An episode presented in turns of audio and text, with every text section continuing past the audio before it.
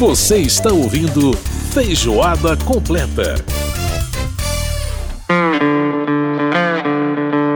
Estamos de volta com Feijoada Completa aqui pela sua Rádio Câmara, também pelas emissoras parceiras em todo o país, pela rede legislativa de rádio. Você ouvindo ao fundo a canção Prima di Parlare, essa sim é a música tema do disco Prima di Parlare de 2015 do NEC, ou Filippo Neviani, como queira. Strappa le mie ali Lembrando que você pode participar do nosso programa mandando o seu e-mail pra gente no rádio.câmara.leg.br. Também pode participar através do nosso WhatsApp 61 999 78 9080. Isso eu vou repetir: 61 999 78 9080. É só você mandar sua mensagem pra gente com críticas e sugestões. Lembrando que nós estamos aí ah, no ar todas as sextas-feiras, às duas da tarde, pela Rádio Câmara. Também tem a reprise do programa às, no sábado, às nove e meia de la matina.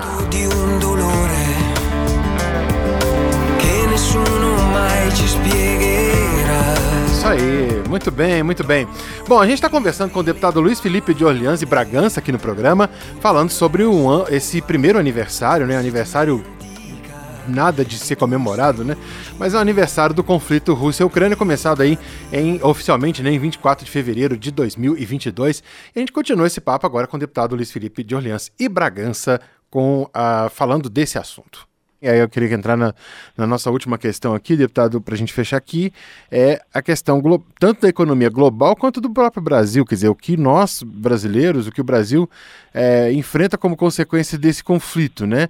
Quer dizer, além da questão da economia global, nós tivemos um problema, por exemplo, dos fertilizantes, do agronegócio, mas que são, é, se a gente pensar do ponto de vista global daquilo que é uma consequência de uma guerra dessa magnitude, é, é uma questão até pequena para a gente poder pensar no que é de fato é, o que isso pode trazer de consequências para a economia global e para a nossa que vem a reboque, né? Exatamente. É esse aspecto que eu acho que é importante porque a Rússia, é, no final do século XX, quando a Rússia abriu praticamente o seu modelo político e, por consequência, o seu modelo econômico, ela não tinha tanta relevância na economia global. No entanto, passado aí 30 anos, isso mudou e a Rússia está inserida no contexto global, não só como, como consumidor, mas também como fornecedor.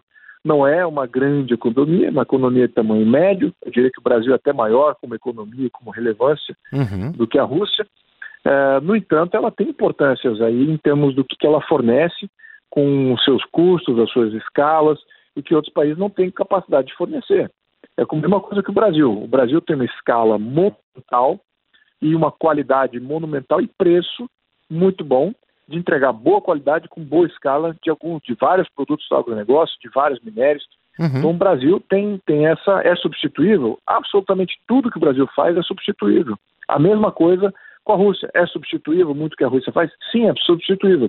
Só que qual é o custo dessa substituição? Os outros países não têm a mesma escala, não têm os mesmos preços, não têm as mesmas uh, qualidade de produto. Isso cria custos maiores, isso cria impactos maiores até você fazer uma transição para o substituto.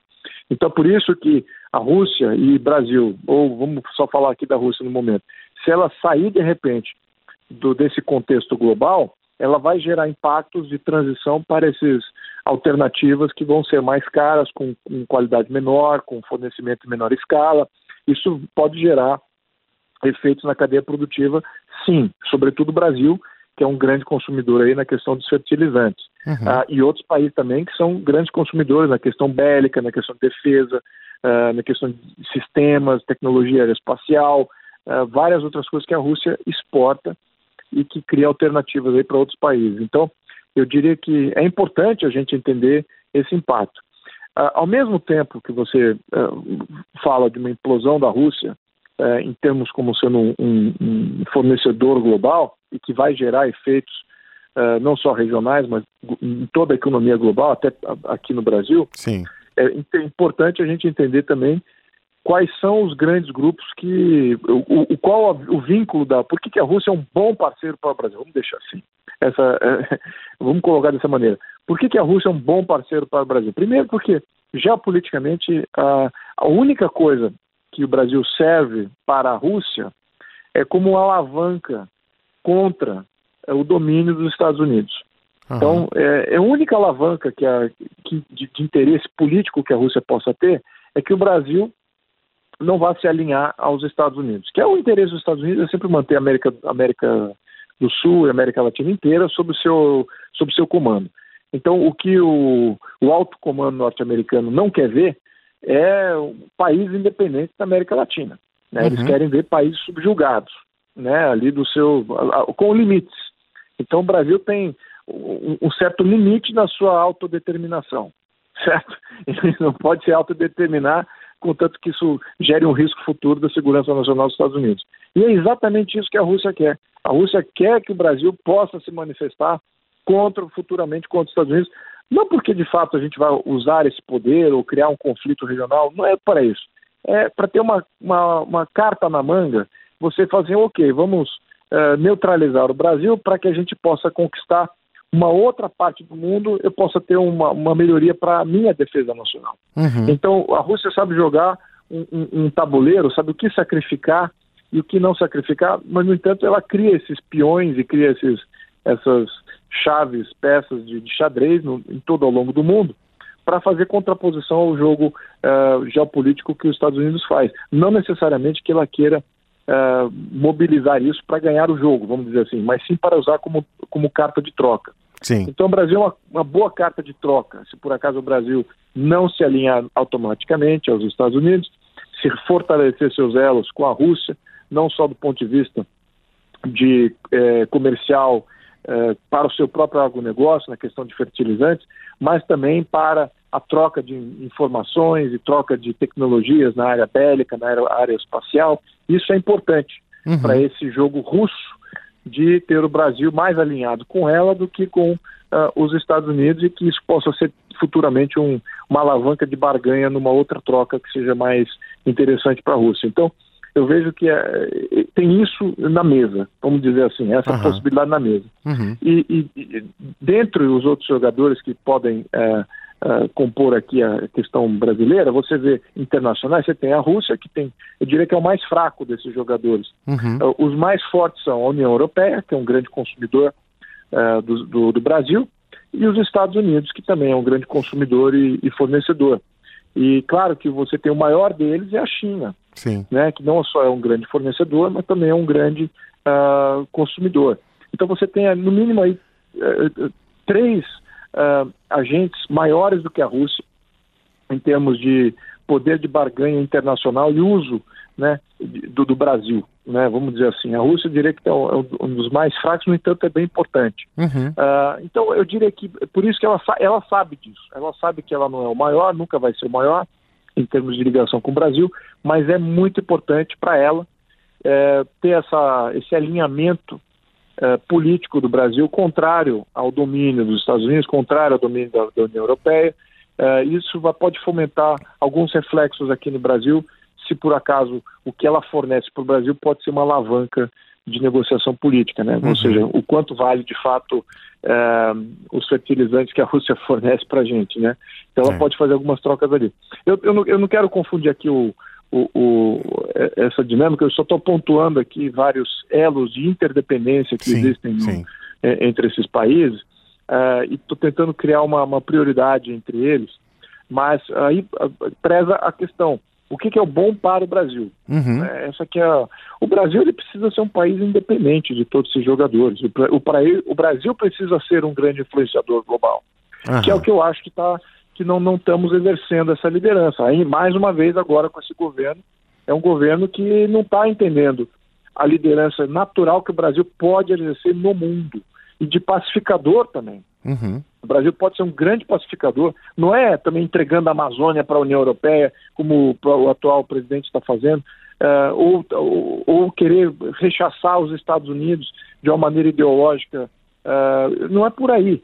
O Brasil tem que se afirmar como uma liderança própria, como tendo capacidade de autodefesa, de autodeterminação, de autogoverno, isso é que é o importante, dizer o que, que para que, que serve o Brasil, qual é a proposta do Brasil, do brasileiro. A Índia fez essa introspecção. Uhum. A Índia é um dos poucos países hoje que você pode falar que sofre ou sofreu muito a influência desses mesmos agentes, sofreu a influência da Rússia, sofreu influência da China, sofreu influência da, da, da, da América do Norte, sofreu influência da Europa. No entanto, hoje a Índia é um país com, muito perto de uma soberania autônoma completa. Uhum. Ainda tem muita interdependência de todos esses países, mas politicamente ele é completamente independente. Ninguém controla a Índia politicamente. Ela já está chegando ao nível de influenciador global. Uhum. Não está lá ainda, mas eu diria que está muito próximo.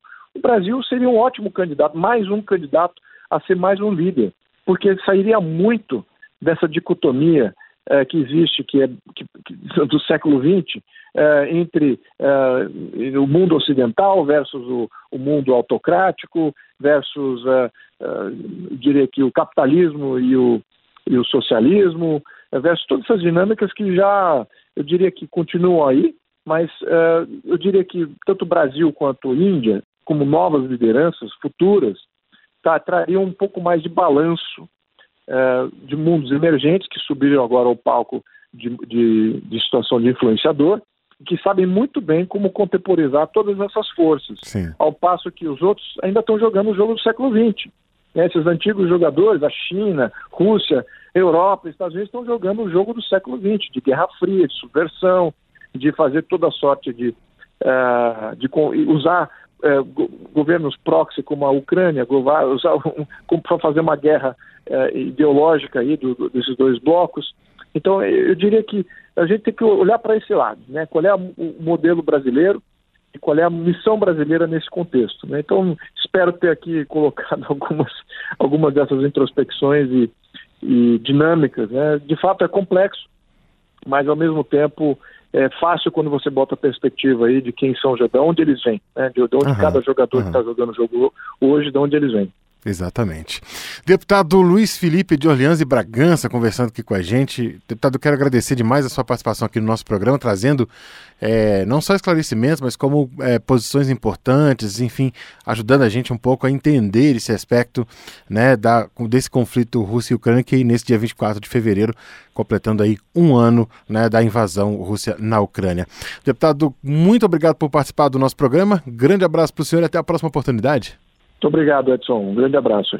Grande abraço. Muito bem, ouvimos aí essa, essa conversa longa, mas muito, muito proveitosa, né? importante demais, com o deputado Luiz Felipe de Orleans e Bragança, explicando para a gente, falando um pouco para a gente sobre essa questão conflito, do conflito Rússia-Ucrânia. No começo do bloco, a gente ouviu um trechinho da música Prima di Parlare, e agora a gente vai ouvir ela toda. Prima di Parlare com Neck, aqui no Feijoada.